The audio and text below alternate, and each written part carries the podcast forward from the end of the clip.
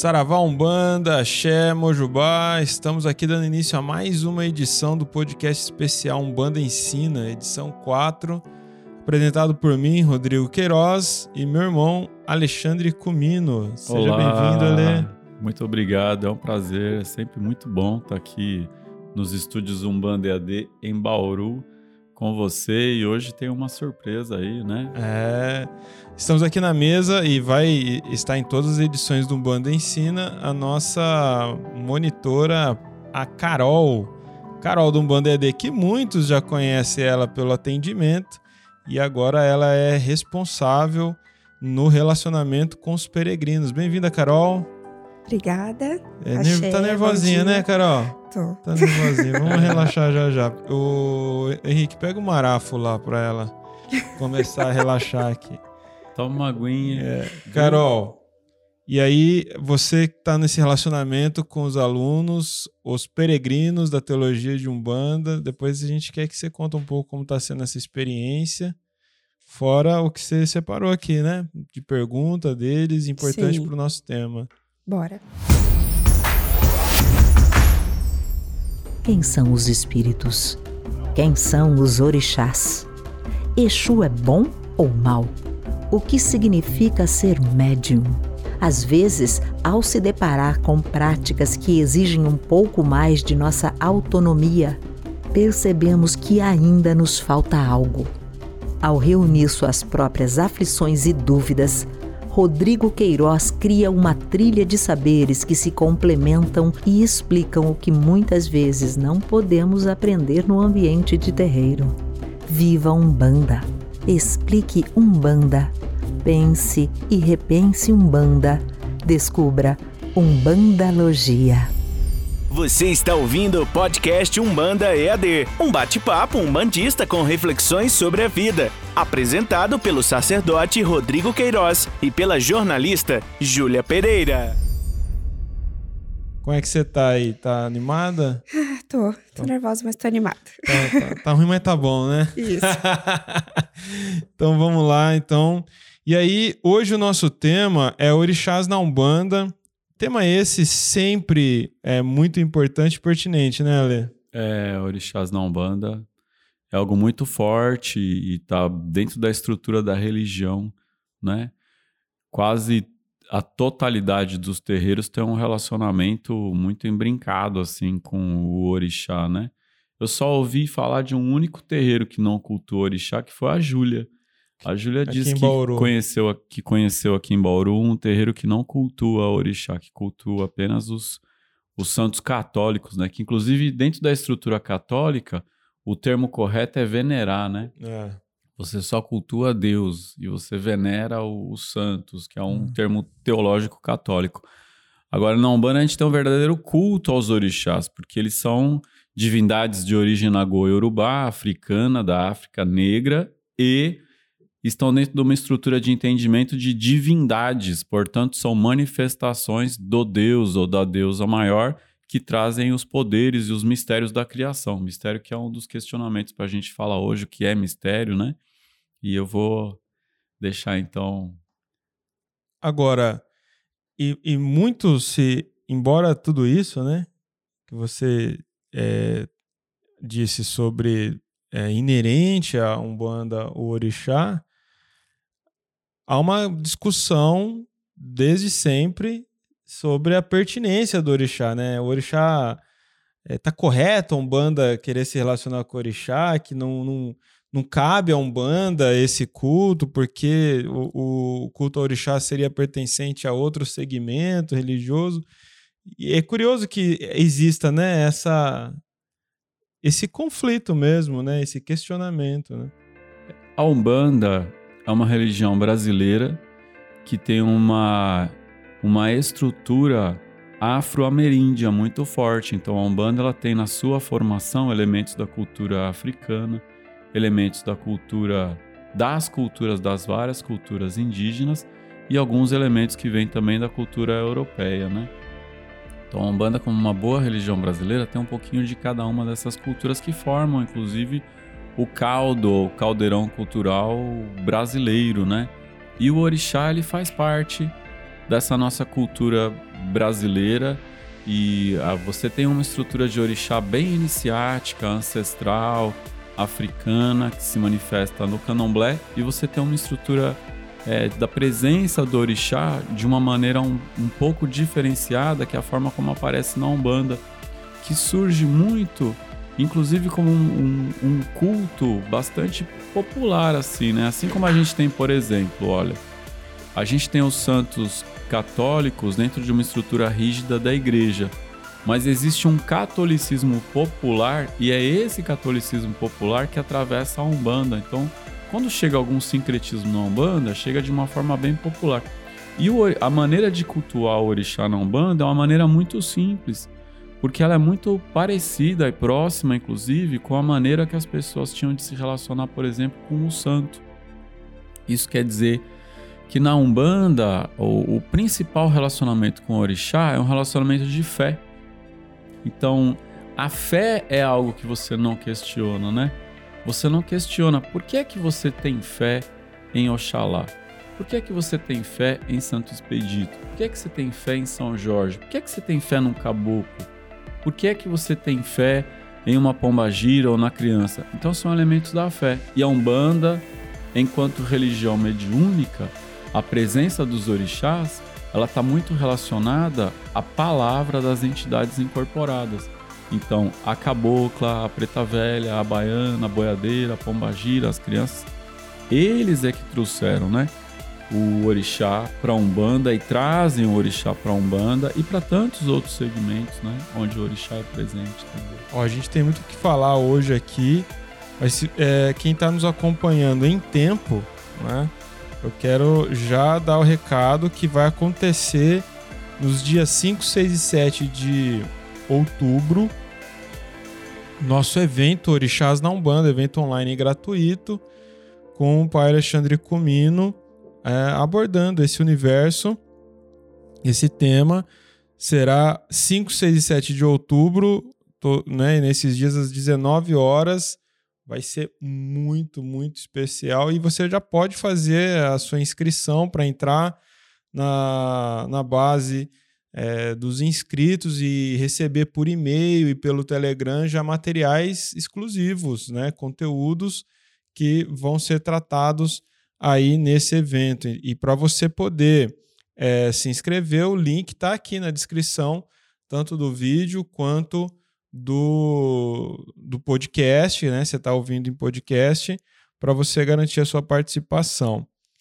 Ale, a, uma grande questão que, que ronda em torno disso tudo, ah, tudo bem, então é uma questão de fé, mas o orixá tem origem na terra africana, né? É, é um fato. Isso é muito, é muito importante também que seja enfatizado e que a gente entenda essa origem, é, origem cultural do orixá, né? Enquanto divindade, orixá tem origem africana, negra, nagô, da cultura iorubá, que corresponde àquela região, boa parte da região da Nigéria e uma parte da República Popular do Benin ali.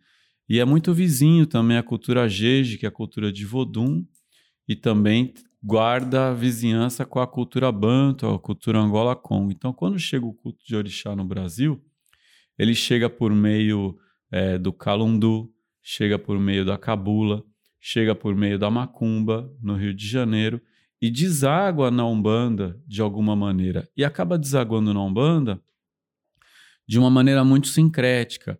E essa maneira sincrética, ela não é apenas com o santo católico, né? Houve um tempo em que os próprios umbandistas quase não tinham informações sobre os orixás. Então era, por exemplo, a preta velha, o preto velho é quem falava sobre Oxalá, falava sobre Ogum, falava sobre Oxóssi. E o umbandista, ele quase não tinha informações assim sobre os orixás, então era muito comum dizer quem é Oxalá? Aí a pessoa dizia, ah, é Jesus Cristo. Quem é Ogum? É São Jorge. Então, de uma, de uma origem. É, a Umbanda tem duas origens muito fortes. Uma origem que vem de uma veia bastante espírita e uma outra origem que vem de uma veia é, da macumba carioca, bastante afro. E o resultado do que a gente entende por Umbanda hoje bebeu nestas águas todas, inclusive depois surge, na década de 50, surge também, por exemplo, Umbanda esotérica. E aí você tem essa mescla, esse encontro de valores e, então, a partir é, da macumba e até da própria Umbanda Omolocô, por exemplo, que é uma Umbanda que tem uma estrutura africana e uma ancestralidade africana muito mais forte, você tem também o encontro dos orixás com os voduns, com os inquices. Então, por exemplo, muitas qualidades de Xangô combinam com qualidades de Zazi, que é um inquice da cultura Congo-Angola. Qualidades de Ansan combinam com qualidades de Matamba. Qualidades de Oxóssi com qualidades de Mutalambô qualidades de Ogum com qualidades de Nicose, qualidades de Oxum com qualidades de Dandalunda. E, por exemplo, dentro da estrutura Nago-Yorubá, a ancestralidade africana, né, o orixá enquanto ancestral vivo, é algo muito forte, algo muito visceral e algo muito caro, assim, muito importante, principalmente para uma cultura negra em diáspora no Brasil. Agora, quando a gente olha o culto aos inquices, por exemplo, é Zazi, que corresponde a Xangô, a ligação dele é mais forte com as forças da natureza. Os inquices têm uma, têm uma ligação mais forte com as forças da natureza, e os inquices eles não têm toda essa mitologia tão rica da cultura nago-urubá que vem, por exemplo, dos mitos e os mitos relacionados ao jogo de Ifá. Então, quando você pega, por exemplo, Matamba, que também corresponde a Yansan, Zazi, que corresponde a Xangô, é, os inquices eles são realmente cultuados como as forças da natureza. Então, o encontro de orixás com inquices e com santos católicos na macumba carioca, que é de lá que vem uma força de orixá muito forte para ser cultuada na Umbanda, a gente acaba recebendo ele e tendo esse entendimento do orixá enquanto força da natureza. Então, boa parte da Umbanda, o orixá é cultuado bastante como força da natureza, que é um tipo de relacionamento que era mais forte, a maneira de lidar com a divindade assim, ele era mais forte e é mais forte no dentro do culto banto de Congo e Angola. Então a gente aprendeu muito a buscar os orixás na natureza. Oxum na cachoeira, Xangô na pedreira, Oxóssi nas matas, Ogum nos caminhos, Iemanjá no mar. Então, é, esta maneira de relacionar-se com o orixá acabou prevalecendo na Umbanda de uma forma muito forte, por ser a Umbanda também um ritual de culto à natureza. E aí a gente pode falar de Umbanda religião, de estruturas religiosas, de construção de estruturas religiosas, e a gente pode falar também de Umbanda espiritualidade, de uma espiritualidade muito natural e muito livre, independente da pessoa fazer parte de um terreiro independente da pessoa, mesmo que a pessoa não siga nenhuma doutrina. Hoje se fala muito de autores, né? Então a pessoa segue a doutrina de tal autor. Mesmo que você não siga a doutrina de nenhum autor, muitas pessoas têm experiências domésticas em casa com as entidades de Umbanda e essas entidades relacionam muito os orixás com as forças da natureza. Então a gente busca muito os orixás na natureza, como as forças da natureza, e é, hoje é muito importante que a gente reconheça é, essa ancestralidade negra do orixá, até por uma questão de equidade, porque também é, houve várias questões em que, em muitos momentos, a gente fala que orixá é energia, energia, energia, e houve, por exemplo, algo como negar ou não reconhecer a importância de que veio da África, de quanta coisa veio da África, quantos valores vieram da África, de uma ancestralidade africana. Então, esse, esse resgate hoje é muito importante. E aí vem a pergunta: então, orixá é, ou já vou adiantar a pergunta: orixá é ou não é energia? Orixá é energia também, mas não apenas. Orixá está na natureza também, mas não apenas. Orixá é também, ele é uma ancestralidade, mas não apenas. Então, orixá é tudo isso. A importância da gente ver o orixá dessa forma, que ele é vivo nas nossas vidas e é vivo na palavra das entidades. É vivo na nossa alma, no terreiro e faz parte de uma a Umbanda ela traz uma espiritualidade natural e muito livre. E não tem uma separação, não, dentro da Umbanda não tem uma separação muito rígida. Ah, uma parte da Umbanda pensa assim, outra parte pensa assado, o candomblé pensa assim. Mas quando a gente pensar de uma liberdade, né, que é muito presente na espiritualidade de cada um, então cada um de nós vai descobrindo a sua própria maneira de se relacionar com os orixás.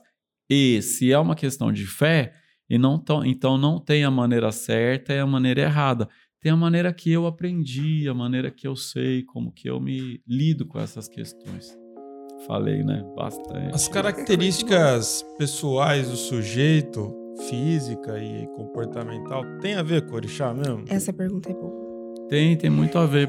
Tem muito a ver porque é comum a pessoa falar assim, ah, é, mas é, fala assim, eu sou assim porque sou filho de Ogum, eu sou assim porque sou filha de Ansan. Ah, mas essa, mas é, mas tinha que ser mesmo, né? Uma filha de Iemanjá. Olha, ela é toda, toda, toda Oxum. Quebrou tudo? É muito Ansan. Né? Então, é, e, e aí isso revela, né? Isso revela que há uma, uma relação muito íntima entre o seu comportamento e o, e o orixá. Eu tomo maior cuidado com, com isso aí, Rodrigo, porque quando a gente, quando fala, ah, mas, oh, assim, é, a filha de Ansel é muito aguerrida, o filho de Ogum também é muito combativo. Agora, isso não, isso não quer, não justifica quando às vezes a, a gente Excessos. comete é que um usam excesso. muito usam muito o negativo, né? Aquela coisa da filha de Manjé é fofoqueira, de Ansan é barraqueira, de Ogum é briguento, de Xangô é mulherengo, e aí vai, né? É, a gente pra si é uma, isso. é um- uma forma de sair da sua responsabilidade, né? É, e Também. que a gente também não pode É um naturalizar, também não podemos naturalizar esse lugar Exato, também, né? é. Porque, é, porque acaba justificando, né? Então não se naturaliza esse lugar pra gente não justificar. E aí, então é, a gente tem que, ao mesmo tempo que a gente fala, a gente tem um cuidado, porque o importante é eu falar das qualidades, das virtudes que o Orixá traz pra gente, né? Então o filho de Xangô, ele tem um senso de justiça muito É. bom, ele tem um equilíbrio muito bom, ele sabe, ele costuma trazer as, as questões à razão, à razão para falar de uma forma racional. O filho de Ogum, ele tem a potência de tomar a frente, de resolver as coisas. A filha de Ansela é muito direcionadora, é ótima quando você precisa, quando você não sabe para onde você quer ir, você quer um conselho do que fazer da sua vida, a filha de Ansel é uma das melhores pessoas para dar esse conselho. Quando você precisa de alguém para cuidar de você, para dar um colo, para te acolher e te falar, vem aqui, meu filho, uma filha de Iemanjá, é ótima. Para te ajudar a cuidar das suas dores, das suas dificuldades, um filho não tem igual um filho de Obaluaê que chega para você, né? Quando você tá esperando uma tranquilidade, uma paz, uma reza, um filho de Oxalá chega, é um- uma beleza. E quando você tá precis... quando você tá tão frágil na sua espiritualidade e sentindo certas dificuldades, uma filha ou um filho, então é filha ou filho de Ansan, filha ou filho de Ogum, filha ou filho de Oxalá, filha ou filho de Logunã para uma espiritualidade, filha ou filho de Obá que consegue trazer um, um- um- um foco, uma objetividade na vida pra gente. Então eu acho importante a gente sempre enfatizar as qualidades assim dos filhos dos orixás, porque quando a gente olha o lado negativo, muitas vezes isso acaba acaba se voltando de uma forma negativa para a maneira de entender o orixá, né? E é isso, isso muito que o, o Rubens fala para não justificar, né? Não usar o orixá para justificar quando a gente se engana, quando a gente faz alguma coisa que não é bacana e tudo, e que é algo do ser humano, né? Que faz parte do ser humano também. Diz que o ser humano foi feito para errar. Até na cultura judaico-cristã, o ser humano ele só passa a ser ser humano quando desobedece. No momento que ele desobedece, ele é humano. Então, a gente está aqui para aprender. Essa é a nossa história. Os orixás, eles nos conduzem na vida. E é aí que entra quem é que está de frente, quem é que está de juntó, quem é que é teu ancestral. É uma construção de orixás que estão presentes. E ainda assim somos filhos de todos os orixás. E eu já estou me adiantando aqui, né? Deve ter pergunta aí sobre isso, porque é a dúvida que todo mundo quer saber e é o assunto, o assunto principal desses três dias são as maiores dúvidas que o, o- as maiores dúvidas que o ser humano, que as pessoas têm, porque essas dúvidas vão além da Umbanda. Hoje todo mundo tem muita curiosidade de conhecer o orixá, de saber quem é o orixá, e para eu acender uma vela a um orixá, não precisa ser um bandista para eu acender uma vela para Oxalá, para eu fazer uma firmeza para Exu, para eu fazer uma acender uma vela para Oxum, não é necessário ser um bandista para isso. Então, Nem iniciado, nada? nem iniciado, nem nada, basta você ter fé. E a maior prova é que quando você vai num terreiro de Umbanda, ou quando você é atendido por alguma entidade de Umbanda, então aquela preta velha, aquela pombagira, ela diz: Meu filho, acenda uma vela para Xangô. A pessoa não é um bandista, ela não precisa nem se converter a Umbanda, não precisa se tornar, não precisa ser batizado, não precisa ser iniciado. O que é que precisa para eu acender uma vela para Xangô? Precisa você ter fé e você entender que Xangô é senhor da justiça e entender que justiça é quando você não julga. Quando você não julga, é quando Xangô está presente. Agora, quando você está julgando, Xangô não está presente, né? Quando você, quando você entra, briga e quebra tudo, Ogum não está presente. Agora, quando você pede que ele tome a frente, então quem está presente é ele.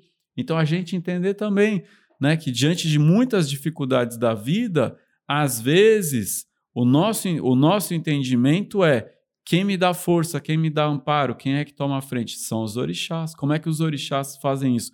Eles fazem a partir de um olhar que é o olhar não humano. E se você quer entender, quando você quiser entender, será que sou eu ou será que é o orixá atuando na minha vida? A pergunta simples e básica é assim: o ego está presente? Quando o ego está presente, o orixá não está presente. Então, quando eu consigo aquietar o meu ego, quando eu consigo aquietar o meu negativismo, então aí o orixá atua. O que é que eu preciso fazer? Eu preciso encontrar o meu centro, o meu centro de paz, de amor, de tranquilidade e deixar que o orixá atua. Porque quando você confia no orixá, então Oxum está presente no amor, Oxalá está presente na fé, Logunã na religiosidade, Oxumaré está aqui para colorir as suas vidas, trazer alegria, né? Oxum trazendo o amor, a beleza, Oxóssi dando a força do caçador, Obate dando firmeza, determinação, foco. Ogum é quem abre teus caminhos, Xangô é quem traz a razão, o equilíbrio, a justiça divina. E a lei de Ogum é a lei maior. Obaluai trazendo a cura, Omulu trazendo os términos, Iemanjá trazendo a força da criatividade, da criação nanoburoquê, que é a nossa vozinha que vem nos acalmando. Então, quando a gente fala de sete linhas da Umbanda, de sete sentidos, que é fé, amor, conhecimento, justiça, lei, evolução e geração, do aspecto divino é fé absoluta, amor incondicional, conhecimento infinito, lei maior, justiça divina, é, transformação e maturidade, que é, que é interpretado como evolução ou crescimento, e a criação ou a criatividade do todo. Então, quando fala em é, justiça, quando fala em lei, quando fala em fé ou quando fala em amor, dos orixás, o ponto de vista é esse: o amor de Oxum é amor incondicional, a fé de Oxalá é a fé absoluta, né? Agora eu estou muito aquém da fé absoluta, do amor incondicional, da lei maior, da justiça divina, por isso a gente pede o amparo dos orixás. E a gente procura aquietar a nossa mente, encontrar um lugar de tranquilidade, de paz, para que o nosso ori, que é quem conduz a nossa cabeça, dê caminho. Para a gente entender que caminho Ori dá para cada um. Ori é quem dá o caminho do nosso destino, que é muito próximo e é muito, muito semelhante até. Houve inclusive um sincretismo entre Ori e Anjo da Guarda, na obra de Tata Tancredo, que é um dos maiores nomes da Umbanda ou Molocô, autor de dezenas de livros na sua literatura. Tata Tancredo trouxe Ori sincretizado com o seu Eledá. Eledá é o seu criador é, Ori Eledá sincretizado com o anjo da guarda, e que também é muito próximo do conceito místico, esotérico de eu superior. Então, quando você entende um eu superior, quer dizer que além do ego, além da vaidade, além do nosso negativismo, tem algo em mim lá no alto superior que é um outro eu, me guiando. Como é que é um outro eu? Se eu entender que eu sou um outro você, você é um outro eu, e eu sou um outro eu do Criador. Então, no Criador tem um mistério que é um outro eu, mas é um eu perfeito, um eu divino dá caminho para cada um de nós. E aí, então, a gente pede: me mostre, me mostre o caminho, né? Qual é o caminho além do meu ego, além de eu querer fazer tudo do meu jeito, da minha vontade? Então, esse caminho é um caminho, né? de fé absoluta, de amor incondicional, de conhecimento infinito, de lei maior, de justiça divina. E os orixás estão manifestos aqui a partir disso. Carol. É lindo, né? Não, não dá É. pra gente parar de falar, porque é uma coisa linda, maravilhosa, encantadora, visceral, tá dentro da gente. A, a vontade de falar, de levar essa informação é muito grande, né? Vontade de falar sem parar todos os dias, falar, falar, falar, falar, falar, falar. E é por isso que a gente dá aula, por isso que a gente ministra curso, por isso que a gente faz tudo que a gente faz já há mais de 20 anos, né, Rodrigo? É. Só nós dois há mais de E, 20 anos. inclusive, o, a Carol separou uma questão de um aluno da turma de Teologia 22. 22. Manda aí, Carol. O Aldo Macedo, da turma 22 de Teologia de Umbanda, ele fez a seguinte pergunta. Pai Alexandre, me confunde as colocações de mistério. É colocado em muitas frases, mas parece ter uma conotação diferente. Poderia me ajudar? Claro. Você viu como é fácil fazer programa com a gente, Carol? A gente fala pra caramba, pelos cotovelos, tudo. Então, você vai aprendendo. Você começa falando um pouquinho e o, o Isso. espaço é teu, a palavra é tua sempre que você quiser. E aí vai devagarzinho, o Fluindo. espaço é seu também. Você vai entendendo isso, mas é muito tranquilo, porque a gente fala, fala, fala. Nós somos, nós somos dois faladores aqui, né? Mistério é. A gente tem uma definição de mistério que vem da obra de Rubens Saraceni, e na obra de Rubens Saraceni, os mistérios são aquilo, são aquilo que vem do Criador, aquilo que vem de Olorum, aquilo que vem dos orixás. Então, o orixá é um mistério, porque você nunca vai entender ele completamente. Então, ele é um mistério, porque. E aí tem aquilo que é misterioso, que é oculto, que é velado, que você não consegue entender, você não entende, não entende, não entende. Então, por exemplo, amor é um mistério, porque você não consegue entender completamente o que é amor de um ponto de vista incondicional. Então você procura entender. Amor é um dos mistérios maiores. A gente pensa quais são os mistérios da criação. Se eu pensar a partir das sete linhas da Umbanda, então eu penso sete mistérios maiores: fé, amor, conhecimento, justiça, lei, evolução e geração. Se eu pensar os mistérios a partir da polaridade das sete linhas, então eu tenho 14 mistérios.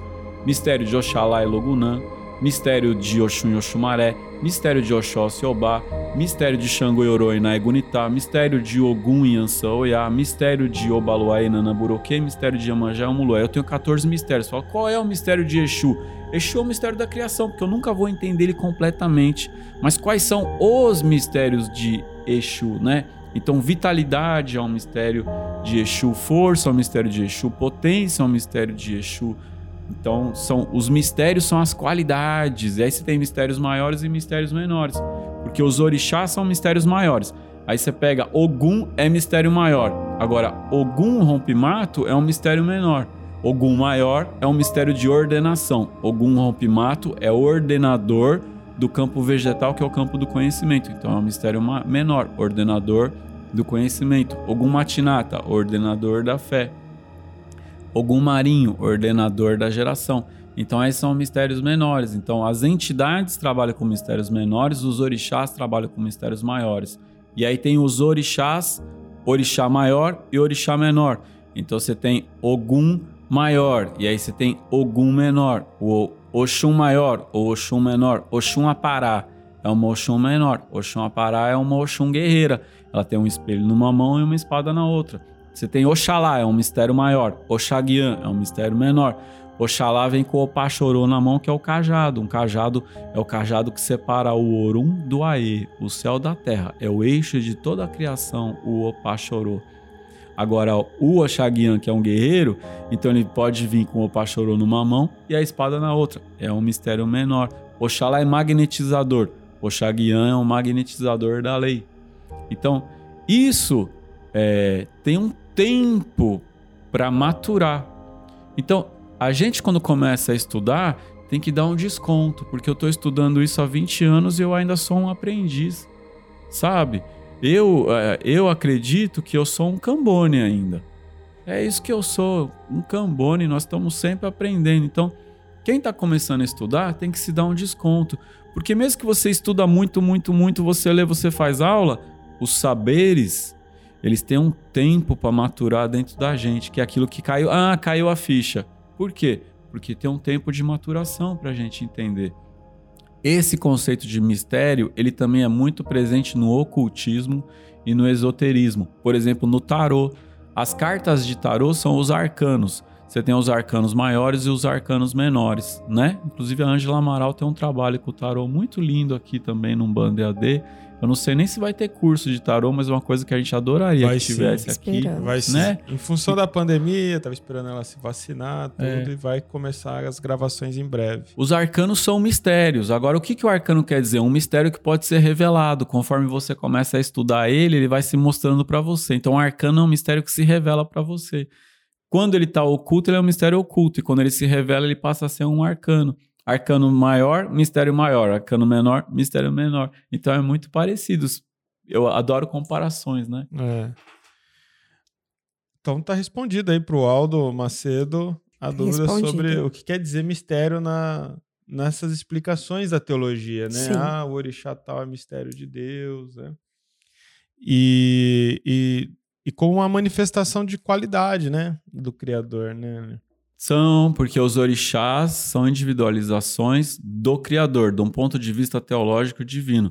De um ponto de vista ancestral e cultural, são divindades negras na Goiurubá. De um ponto de vista divino, eles são divindades assim como as divindades gregas, as divindades romanas, as divindades hindus, as divindades egípcias. Então eu posso entender Oxum, ela é a deusa do amor, ou a divindade do amor, do amor. Então ela é um aspecto feminino da criação no amor, enquanto deidade também é, mas a partir de uma outra cultura, Afrodite também é, mas a partir de uma outra cultura, Vênus, Quanin, Lakshmi, Hathor, Freya são divindades.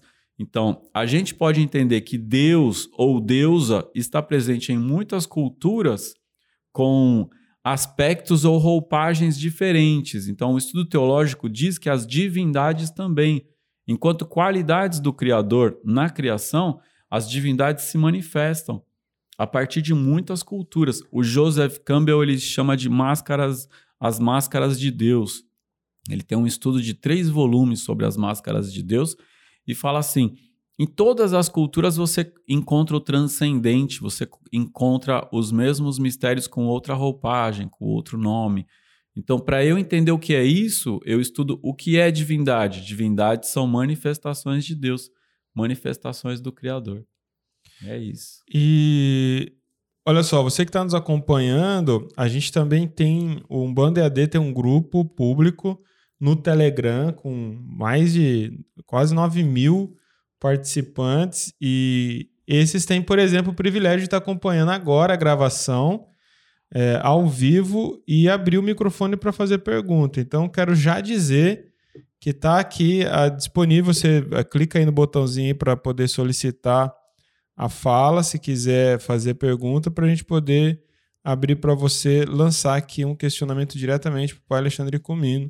E reforçar que está aí o link também para você poder se inscrever e participar do nosso evento online gratuito que vai acontecer dia 5, 6 e 7 de outubro de 2021, caso você esteja ouvindo em 2050, já foi. E, e vai ser um evento maravilhoso né, nesses dias, às 19 horas, pelo nosso canal do YouTube. A Emilene, que está no Japão, quer falar ali. Então ela está agora 11h30 da noite do dia 25, 25. acho, falando com a gente. Olha que legal. Bora mandar a dúvida aí, Milene. Pai, pai Alexandre, boa noite, pai Rodrigo.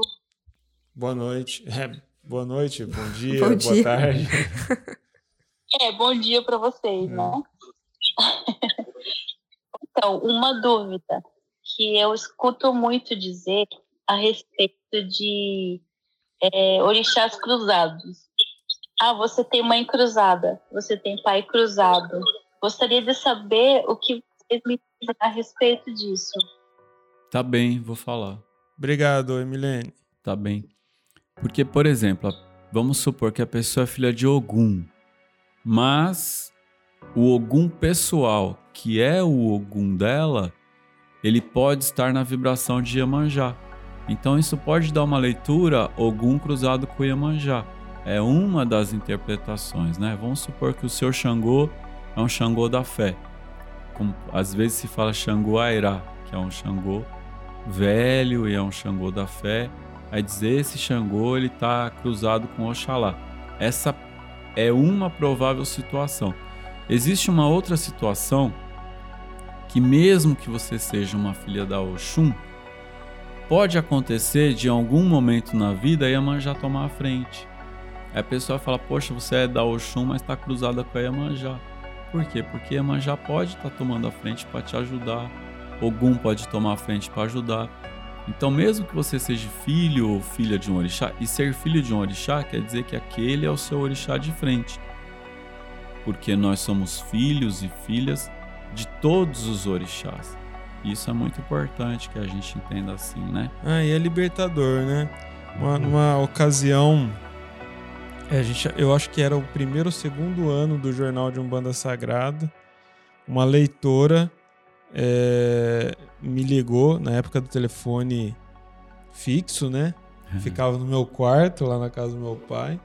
O Faz tempo, né? O Jornal de Umbanda Sagrada, diga-se de passagem, o Jornal de Umbanda Sagrada começou em 1999. Século passado. E a gente rodou ele por 18 anos, né, é, Rodrigo? até Queiroz. o século 21. É, uma coisa impressionante. Então, quando ele começou, não existia telefone celular, né? É, é, eu não tinha ainda, pelo menos. E talvez aqueles Motorola tijolão tipo, é. existisse. Quando, é. quando eu era criança, eu ouvia, ouvia os mais velhos falar do telégrafo e tudo. Pô, a gente que, recebia carta. Eu acho que é isso. Quem né? tem 20 anos não sabe o que é enviar é. carta, né, cara? Recebia muita carta, muita né? carta. muito é, legal, as né? pessoas escreviam carta, né? Mano, é muito legal. Mano, nossa, se deixar, a gente entra no, no, no modo nostalgia e... É, total. Ale, isso mostra que a gente tá envelhecendo, né? Quando a gente começa a falar todas essas coisas de cringe... Que bom, é... Mas é ótimo envelhecer, né? É em algum demais. momento a gente entende, porque o envelhecer traz uma maturidade, uma tranquilidade, traz é. um outro lugar pra gente mesmo, né? Acho que tem uma idade que a gente recebe muito conhecimento, conhecimento, conhecimento, conhecimento, informação, e eu espero que em algum momento a gente comece a ter algum tipo de sabedoria, é. né? Diz que a sabedoria esvazia, né? Então a gente tem que voltar a ser aprendiz. Quem sabe a gente começa a Olha, aprender é... alguma coisa, né? E eu acho curioso o quanto a gente que vem desde o século XX para cá, mas é engraçado como na última década a evolução tecnológica é muito galopante, né? É uma coisa desenfreada, né? A gente percebeu isso, né? O quanto era mais lento as coisas para é. de repente ficar isso foi cada pre... ano uma coisa diferente. Isso foi prenunciado, né? No momento que o ENIAC, o primeiro computador foi criado, ele ocupava uma, uma sala inteira, né? E ele era, ele era feito com cartão de perfuração a memória dele. Então, a partir do momento que foi criado o primeiro computador e depois você começa então a, a criação do computador pessoal, e isso foi prenunciado, que falou, olha, a evolução vai ser muito rápida, porque cada vez mais a gente, a gente tem o auxílio da máquina para fazer a máquina evoluir, né? É incrível. Então é exponencial isso, né? É. Foi muito rápido mesmo. É. Bom, mas aí, nessa ocasião ainda, na época, uma leitora ligou e acompanhava muito a gente, assim, era bem assídua na, na leitura. E aí tava muito. Ela, eu lembro que ela chorava muito no telefone, é uma coisa que me assustou assim.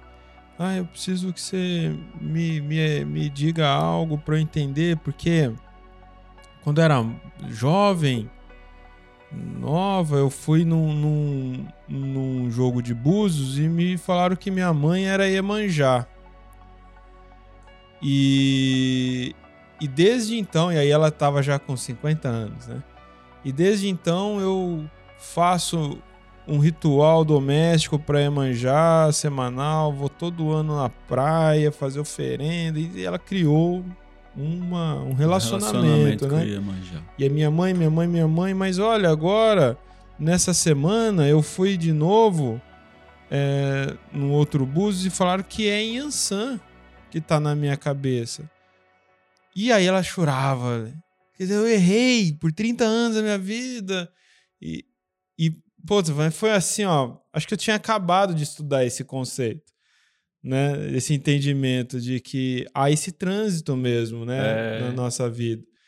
E, putz, eu consegui falar assim, encaixar pra ela. E, e aí eu tive um insight. Falei assim: você tá passando por algum processo judicial, algum embate jurídico? Ah, tô. É, um negócio de trabalhista e não sei o quê, há uns anos, e tá para poder desencadear algum resultado. É, e aí faz sentido, né? Nesse momento de trazer justiça, caminho ali, a Yansan assumiu a frente dela. E aí eu falei isso pra ela, falei, olha, você é filha de Iemanjá, mas nesse momento Yansan te acolhe, né? Tá te acolhendo, tá te inspirando, te orientando, te ajudando nessa, nesse enfrentamento da sua vida. Então receba essa, essa, essa orientação, receba esse, esse axé dessa mãe. E isso não te torna menos filha de Iemanjá e é, é temporário. São os trânsitos temporários. E pode acontecer em outro momento vir outro à sua frente. E o Búzios ali naquele momento revela o que estava mais latente em você, estava mais presente na sua vibração. Nossa, Ale, foi assim libertador para ela, entendeu? O Ale sempre Toda vez. fica porque brincando eu de quero- trampolim com, é- com- Ó, a eu vou- cadeira. eu vou explicar, porque eu quero É, cruzar eu a também perna. passo por isso, eu sei. Eu- aí quando tá alto eu não consigo Não cruzar a perna. é. Aí quando eu baixo o microfone fica na minha frente, assim. É isso Só que acontece. Aí parece que eu tô. Aí parece que eu tô brincando aqui com a cadeira. Mas é, é. Não tem leitura errada de orixá. Então, por exemplo, vamos supor, se realmente, se realmente ela é uma filha de Ansã e passou a vida rezando para Iemanjá, como ou acreditando que é filha de Iemanjá, primeira coisa, nós somos filhos e filhas de todos os orixás. Quando fala esse é meu orixá, é aquele que tá, aquele ou aquela que está de frente. Quando eu digo que não tem leitura errada, é porque se foi feita uma leitura e depois você, você reconhece, ah, esta não é a minha mãe. Não, esta é sua mãe também, não é ela que está de frente. Ah, mas então essa leitura foi errada. Não foi errada porque, por alguma razão, era importante você ter o relacionamento de mãe com aquela mãe, porque nada acontece por acaso. Isso é um mistério, né? é, Isso é uma ação do mistério Isso- de Deus, né? isso é um mistério de entender que nada acontece por acaso, né? É mistério quando a gente, quando a gente, quando a gente deve é, observar que nem sempre a gente vai ter todas as respostas. Então aceitar que algumas coisas são mistério, é aceitar que a gente não dá conta de, a gente não vai dar conta de explicar todas as coisas. Pode falar também, viu? Fique à Carol, vontade para interagir. Tem um áudio de um aluno aí, né, pra nós, como é que é? Nós recebemos um áudio de dois minutinhos da aluna Rita Morosetti, que é a peregrina da turma 22 também, da Jornada de Teologia de Umbanda com Pai Alê. E eles acabaram de passar pelo. Eles concluíram, na verdade, é, os episódios sobre orixás e entraram em linhas de Ah, trabalho. Que ótimo. Legal. E ela passou pela linha das crianças na jornada. E foi muito emocionante para ela. Foi muito pessoal. Que bom. E é- ela chora bastante no áudio, mas Que dá pra legal. entender E também. ontem, e ontem a gente teve Vamos aula ouvir, magna. então. Sim. Ontem a gente teve aula magna sobre criança, porque a teologia de Umbanda é um estudo de um ano sobre a religião de Umbanda, é o estudo mais completo sobre a religião de Umbanda. E todo mês tem um encontro ao vivo comigo, que a gente chama de aula magna. O encontro desse mês foi ontem. O assunto foi criança, herê e beije. E, enfim, né? É, e no grupo de teologia tá lá as fotos dos alunos, né? Ah, mandando estão as lindas tá as- lindas as as práticas. Eles fizeram junto, E os né? alunos que não conseguiram participar já estão me cobrando. Calma, Ah. gente. Ainda hoje eu prometo que sobe. Cobrando o quê? Aula? Cobrando Ah, a aula sim. porque querem fazer de novo. Já vai E os ser. que Ah, perderam que ontem estão legal. vendo as fotos e quer fazer. É, aí sacode, né? É, Sim. Foi muito É, emocionante. Mais de ontem. 150 alunos acompanhou ao vivo ontem, Ale. Foi bem legal, uma puta ché, né? E... Foi muito lindo mesmo. É isso. Bom, para quem está aqui acompanhando agora, chegando por aqui e quer muito fazer parte da teologia de Umbanda, você pode fazer parte da turma agora de setembro, quem está aqui agora, ou agora, nesse momento você está ouvindo, é só acessar teologiadeumbanda.com.br e entrar imediatamente para a turma vigente, né? Você tem isso agora, né, Ale? Depois de 20 anos a gente deixou aberto para poder entrar a qualquer instante, né? Que era um pedido, né? Uma- um, É, um pedido constante. já de muito tempo que as pessoas pediam isso pra gente e exige exige uma tecnologia, existe É, uma estrutura, né? uma estrutura física, uma estrutura de pessoas, né? Para atender, para dar conta de tudo isso. Então, é uma alegria que o Umbanda EAD alcança essa maturidade, né? São 15 anos de Umbanda EAD, 15 anos a gente está completando agora, nesse ano de 2021. Então, existe uma maturação também da própria estrutura Umbanda É. EAD, uma maturação da gente também. É, E a própria né? tecnologia, né? Que É. vai, propor- vai possibilitando eh, certas Que tudo tem vontades de se concretizar. é. Tudo Bom, então vamos ouvir aqui a mensagem dessa nossa peregrina. Mestre Alê, eu sou a Rita Morosetti. Esse episódio 25, eu já escutei ele umas cinco vezes agora de manhã. Eu já fiz a meditação. Eu não canso de ouvir a sua voz. Eu já chorei de emoção. Eu acho que eu nunca fiquei tão feliz. Você, Comino, cita tantas coisas que eu não tive. Essas coisas não me abalaram, não me deixaram eu ser uma mulher fracassada, só me fortaleceram. Sabe? Hoje ainda tenho muitas coisas a resolver de quem não me quer mais. Eu choro, mas é de saudade. Saudade, como dói a saudade. Você está me ajudando muito, muito a ser mais forte. Eu escuto os seus episódios, olho nos seus olhos, escuto a sua voz e isso me faz ainda mais forte. Acredito também no livre-arbítrio, por isso a saudade de quem não me quer mais, que dói muito, muito. Mas eu acredito, eu tenho certeza que irei conseguir o que quero. Eu sempre consigo. Esse episódio 25, ele é tão lindo, tão maravilhoso. Ele não teve nenhuma interrupção. Muito obrigada, meu mestre Alexandre Comino. Parabéns. Muito obrigada por poder fazer parte do teu 22. Gratidão por, é, por estar nesse curso. Um beijo enorme no seu coração. Axé. Saravá. Tem dúvidas aí no YouTube? Só se tiver também. Quem aqui, ó, vou, posso abrir mais um aqui? Lua Silva, irmãos, me responde uma coisa: é proibido adorar os orixás? Sou estudante da doutrina espírita, porém gosto muito da Umbanda. Quero saber se é proibido. É proibido proibir quando a gente fala de fé, Ah, né? Quando a gente fala de fé, é proibido proibir. Então, você se relaciona com Cristo, com Maria, com os santos, com os orixás, com os voduns, com os inquices, com as entidades, com caboclos e caboclas. Dentro do espiritismo tem praticamente um culto a Bezerra de Menezes e a corrente dos médicos do astral, né? Então, dentro do espiritismo também tem várias correntes assim que você se liga a elas e que trabalha, né? O- existe quase um culto a André Luiz, a Emmanuel, a ideia de Ismael como anjo que governa esse planeta e tudo. Então, não tem, não existe proibição quando é uma questão de fé, né? Se você quer se relacionar com Buda, com o budismo, com os deuses maias, incas, astecas, egípcios, gregos, romanos, é uma questão de fé. Se você vai rezar para Gaia, se você vai rezar para Mãe Terra, se você vai rezar para Tonantizin, se você vai rezar para Pachamama ou para Mãe orixá Onilê, que é mãe terra.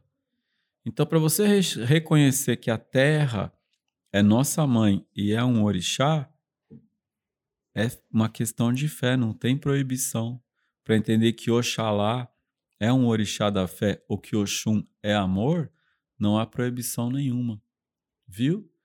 É que a Umbanda tem uma maneira própria de estabelecer esse relacionamento, mas é uma maneira muito simples. Geralmente, o mais simples do que há é acender uma vela. Agora, ao acender uma vela, por favor, tenha certeza absoluta que em volta não tem nada que vai pegar fogo. Isso é muito importante, eu falo isso sempre, sempre, sempre que esses anos todos eu já vi muitas pessoas acenderem a vela para rezar, aí vai dormir, por alguma razão aquela vela cai, pega fogo em tudo e não é demanda. Quando a vela cai, ou a vela de sete dias, se não corta aquele plastiquinho direito, ou quando arranca o plástico inteiro, às vezes a vela de sete dias ela queima o plástico, ela cai, queima. Então, não, não, é, não é bom acender vela com toalhinha em volta, com paninho, com tapete. Então, acender uma vela e oferecer uma vela para um orixá é o relacionamento mais simples que existe, que é inclusive a mesma maneira que a gente se relaciona com o anjo da guarda. Acende uma vela de sete dias, levanta ela em cima da cabeça, oferece para o anjo da guarda, ou para Oxalá, ou para Oxum, e deixa aquela vela ali acesa, porque essa chama ela representa uma ligação entre você e o orixá. É assim, simples desse jeito. Só tome cuidado aonde a vela está. A Ângela aqui no Telegram ela quer perguntar. Pode falar, Ângela. Bom dia, bom dia a todos. Bom dia. Eu conheço um pai de santo que eu sou daqui de Capivari de Baixo, Santa Catarina e ele é de uma cidade vizinha, Tubarão, e ele tem os, os trabalhos dele, as, as é, ele, só que ele tem ele faz algo que não não me agrada, ele mexe com como é que eu vou dizer, o Exu dele toma sangue, sabe, esse tipo de coisa. Ele mexe com animais, é, tá entendendo o que eu quero dizer? Isso não me não, não me entra assim, não, não consigo entender porque o bichinho tem que ter, ser sacrificado. Eu queria entender isso, se isso é certo, isso é correto, em termos de na minha na minha consciência eu não eu não acho não acho certo. Tá bem. Ser eu... sacrificado, entende? Eu vou e falar esse sobre fato de Exu tomar sangue, eu não eu acho que não é não é por aí. Eu posso estar posso estar errada, porque estou aprendendo muito através da, da, da IAD, da Umbanda, e venho da, do Espiritismo, sou médium, e já recebi meu, alguns orixás, mas quando ela comentou nesse sentido que o Exu dele toma sangue, esse, sabe? Esse sentido aí de oferenda com animais, aí eu já dei um passinho para trás. Obrigado, Ângelo. Tá bem, eu vou falar um pouquinho sobre isso, tá? Eu acho que primeiro a gente tem que entender o que, que é o, o termo técnico é abate religioso. Quem define esse termo é o Dr. Edio Silva Júnior e ele quem defendeu é, essa questão no Supremo Tribunal. É dele esse o conceito abate religioso? É dele aí? Não, o conceito não é dele, é dele a é dele a explicação que esse é o termo mais correto, porque esse termo ele é usado no judaísmo. Legal. Então, dentro do judaísmo, para você dentro de um judaísmo ortodoxo, para você comer a carne do boi, ele tem que ele tem que ter ele tem que morrer em ritual. Isso é o que a gente chama de sacrifício animal. Mas a palavra sacrifício, ela traz a ideia de sofrimento. É. Tá? Então, o, a morte do animal é um abate. Abate é o que acontece num abatedouro. Então, se você comeu, se você comeu uma picanha, o boi morreu. Você não viu ele morrer, mas ele morreu. Se você comeu uma galinhada, a galinha morreu. Você não viu ela morrer, mas ela morreu. Então, para que esse ritual aconteça no judaísmo e também acontece no Islã, existe uma questão legal sobre a legalidade do abate com ritual religioso para carne caché, que é do judaísmo, e para o halal, que é a carne que vem do abate religioso no Islã. Então, dentro das tradições afro-brasileiras, principalmente dentro do dentro do candomblé, você tem o abate religioso. O que, que quer dizer o abate religioso? Quer dizer que a comida que vai alimentar aquela comunidade, ela tem que ser feita com um animal abatido em ritual, que é o que é chamado de também é chamado de sacrifício animal, mas repito, a ideia de sacrifício traz uma ideia de sofrimento. Para que um abate religioso na tradição afro-brasileira, para que um abate religioso seja feito, faz parte do fundamento a morte rápida, o mais rápido possível, com corte de uma lâmina rápida. Então, é o mais humano que existe do ponto de vista de abate. Abate desumano é o abate que acontece no abatedouro. Então, por exemplo, num, dentro de uma, de uma roça de candomblé, de uma estrutura de candomblé, se vai ter uma festa para Ogum e vai ter uma feijoada de Ogum, então para você comer a feijoada, o porco morreu. Agora, esse porco, ele vai morrer em ritual, é um abate religioso. Eles também são anestesiados com ervas específicas, tem uma série de procedimentos, né, que é realmente para garantir que não haverá nenhum tipo de sofrimento. Então, isso é, é, o, é o abate. Agora, é impossível você dizer que come carne sem que aquele animal tenha passado pelo abate, pela morte. Mas na estrutura afro-brasileira, assim como no judaísmo e assim como no islã, o animal deve morrer em ritual. E o ideal é que esse animal seja criado. Antigamente, as pessoas criavam galinha no quintal. Então vamos comer um frango, vamos ser ela no quintal, pegava a galinha, cortava a galinha e comia ela. E come o frango. Dentro de uma tradição religiosa, na hora de na hora você pega a galinha no quintal, mas na hora de você abater a galinha, você precisa fazer um ritual. Esse ritual é uma comunhão com o orixá. Quando chega no Natal, você come um peru de Natal. As pessoas comem peru no Natal. Aquele peru é uma comunhão com Jesus. Mas você não sabe como aquele peru cresceu e você não sabe como ele morreu. Mas numa, numa tradição afro-brasileira, a galinha ela tem que ser criada no quintal como era antigamente nas fazendas, e na hora dela morrer, o sacrifício é um abate religioso rezado. Então diz: essa morte é para alimentar a nossa comunidade. Então, essa reza, é, que é o sacrifício animal, traz uma força, a força do orixá no alimento. Isso é feito para alimentar. É muito diferente, olha só, é muito diferente do que as pessoas chamam de matança para fazer o mal que mata um bicho com sofrimento, com dor e tira o sangue dele para colocar esse sofrimento em cima da vida de alguém.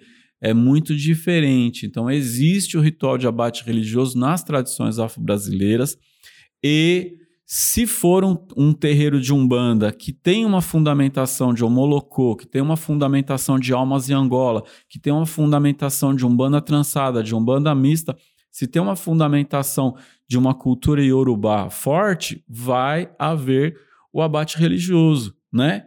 Agora, se você está comendo uma picanha e você pediu a picanha mal passada, ela vem vermelha e vem sangrando, e você come aquele sangue, e você bebe aquele sangue porque você está comendo a picanha sangrando, ninguém vê mal nenhum. Então a gente precisa pensar um pouquinho. O, o, o, o que a gente deve perguntar é: esta esta pessoa, eu procurei um terreiro para eu fazer parte. O que eu devo saber é, esse terreiro faz o bem, ele está ajudando as pessoas, então é um banda. Se não faz o bem, se tem intenção de prejudicar, se, a, se, o, se o, dirigente, se a pessoa que está lá está falando de vingança, se está exalando ódio, se está exalando raiva, então aí eu acho que não é legal, porque um bando é um espaço de amor, é um espaço de acolhimento. Agora, se tem um abate religioso, ele vem de uma tradição afro-brasileira. Há terreiros que fazem o abate e há terreiros que não fazem o abate religioso. Então, o abate religioso ele não define se um terreiro é bom ou ruim. Agora, se falar, ah, então tá bom, mas eu não tenho afinidade com essa maneira de religiosidade. Ótimo, não tenho afinidade, mas não quer dizer que, é, que, é, que aquilo não é bom. Algo não é bom quando tem a intenção de prejudicar alguém. Então, esse é o fato. Agora, especificamente, ah, esta pessoa eu não conheço, então eu não posso falar de uma pessoa que eu não conheço. Eu só posso falar o que é o abate religioso e ele tem um fundamento, e esse fundamento é muito sério dentro da tradição afro-brasileira e é a minha cara respeitar, né? Então é isso que eu posso falar. Então, é, acho ótimo responder dúvidas de Umbanda, mas eu não posso falar sobre pessoas que eu não conheço. Eu preciso respeitar e só quem pode falar é quem convive com elas, né? Mas esse assunto sobre é, o abate animal, ele é sempre nevrálgico no ambiente Foi levado ao STF pelo é. Dr. Edio e no STF foi ele que ganhou a causa. Graças a ele, toda a comunidade afro-brasileira tem o direito garantido por lei de fazer algo que faz parte da sua ancestralidade, da sua tradição, que é pegar a galinha no quintal e na hora de você dar aquela galinha morrer, ela morrer rezando. Então, se você for vegetariana, ou se você for vegetariano e falar, olha, eu sou contra a morte do animal porque eu sou vegetariano, a gente entende. Agora, se você come carne, o animal ele morre para você comer essa carne. Então a gente precisa também olhar com outros olhos. Ah, mas eu, eu sou vegetariano, então não tenho afinidade. Então a gente entende assim, mas o abate religioso por si só, ele não é algo negativo. Diferente da matança de alguém que mata bicho e não come o bicho, né? Mata o bicho e larga ele para o bicho sofrer para prejudicar alguém. Isso é magia negativa. Aí não é nem umbanda, nem candomblé, nem tradição afro-brasileira. Importante deixar isso frisado, né? Não pertence é um assunto ao que segredo sempre, religioso. É um assunto que sempre vem e eu não me canso de falar. Eu não canso de falar porque eu entendo que eu estou falando pro leigo. Eu estou sempre, eu acho que a maior dedicação na minha vida é principalmente falar para quem está chegando. Então você que está chegando e começou a pensar agora sobre essas questões, pensa um pouquinho com amor, com acolhimento e pensa quando você estiver comendo um frango, quando estiver comendo uma feijoada, uma picanha, pensa que antigamente na casa do seu, da sua bisavó, na casa da sua tataravó, provavelmente o, o bicho estava no quintal dela ou no quintal de alguém e morrer rezando porque você vai se alimentar dessa carne é o máximo respeito que pode existir pelo bicho, pela vida. É isso. Bom, já. Não dá para resumir um assunto ah, desse, né? Não. Pois é. é. Já deu o nosso tempo aqui, Ale. Obrigado. Quero agradecer a todos do YouTube, do Telegram, que nos acompanhou ao vivo aqui na gravação desse podcast Um Banda Ensina, edição 4, com o pai Alexandre Comino e Carol Martins que é o podcast dedicado, o programa mensal dedicado ao universo da teologia.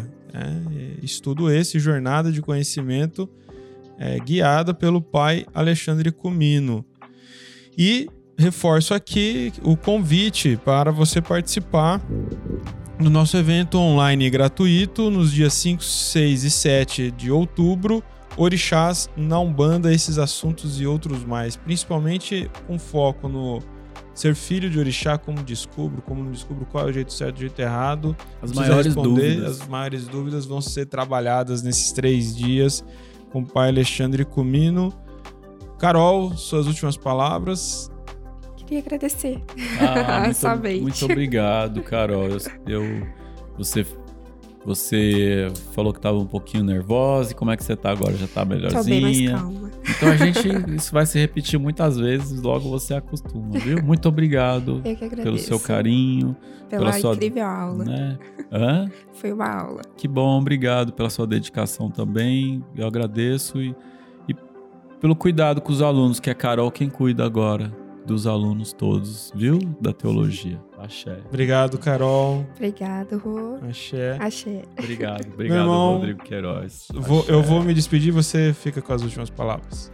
Que Oxalá nos abençoe, que Oxum nos abençoe, que Xangô nos abençoe, que Logunã nos abençoe, que Oxumaré nos abençoe, que Oroiná, Iansã, Nanaburoquê, Omulu, Iemanjá, Odudua, Onilê, Mãe Terra, abençoe a todos nós, que o nosso Ori nos dê caminho, que o nosso anjo da guarda nos ilumine, que Exu e Pombagira nos guarde aqui, agora e sempre, que se manifestem por meio de nossas palavras, de nossos pensamentos, por meio de nosso coração, do nosso corpo, da nossa alma, aqui, agora e sempre, no mundo.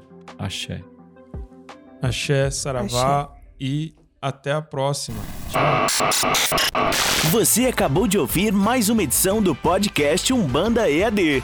Esse programa gratuito é um oferecimento da nossa comunidade de alunos. Acompanhe nossas redes sociais e acesse mais conteúdos como este umbandaead.com.br.